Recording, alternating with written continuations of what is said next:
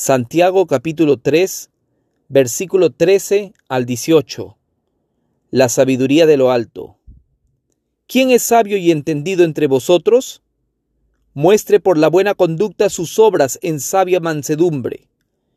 Pero si tenéis celos, amargos y contención en vuestro corazón, no os jactéis ni mintáis contra la verdad, porque esta sabiduría no es la que desciende de lo alto, sino terrenal, animal, diabólica. Porque donde hay celos y contención, allí hay perturbación y toda obra perversa. Pero la sabiduría que es de lo alto es primeramente pura, después pacífica, amable, benigna, llena de misericordia y de buenos frutos, sin incertidumbre ni hipocresía, y el fruto de justicia se siembra en paz para aquellos que hacen la paz.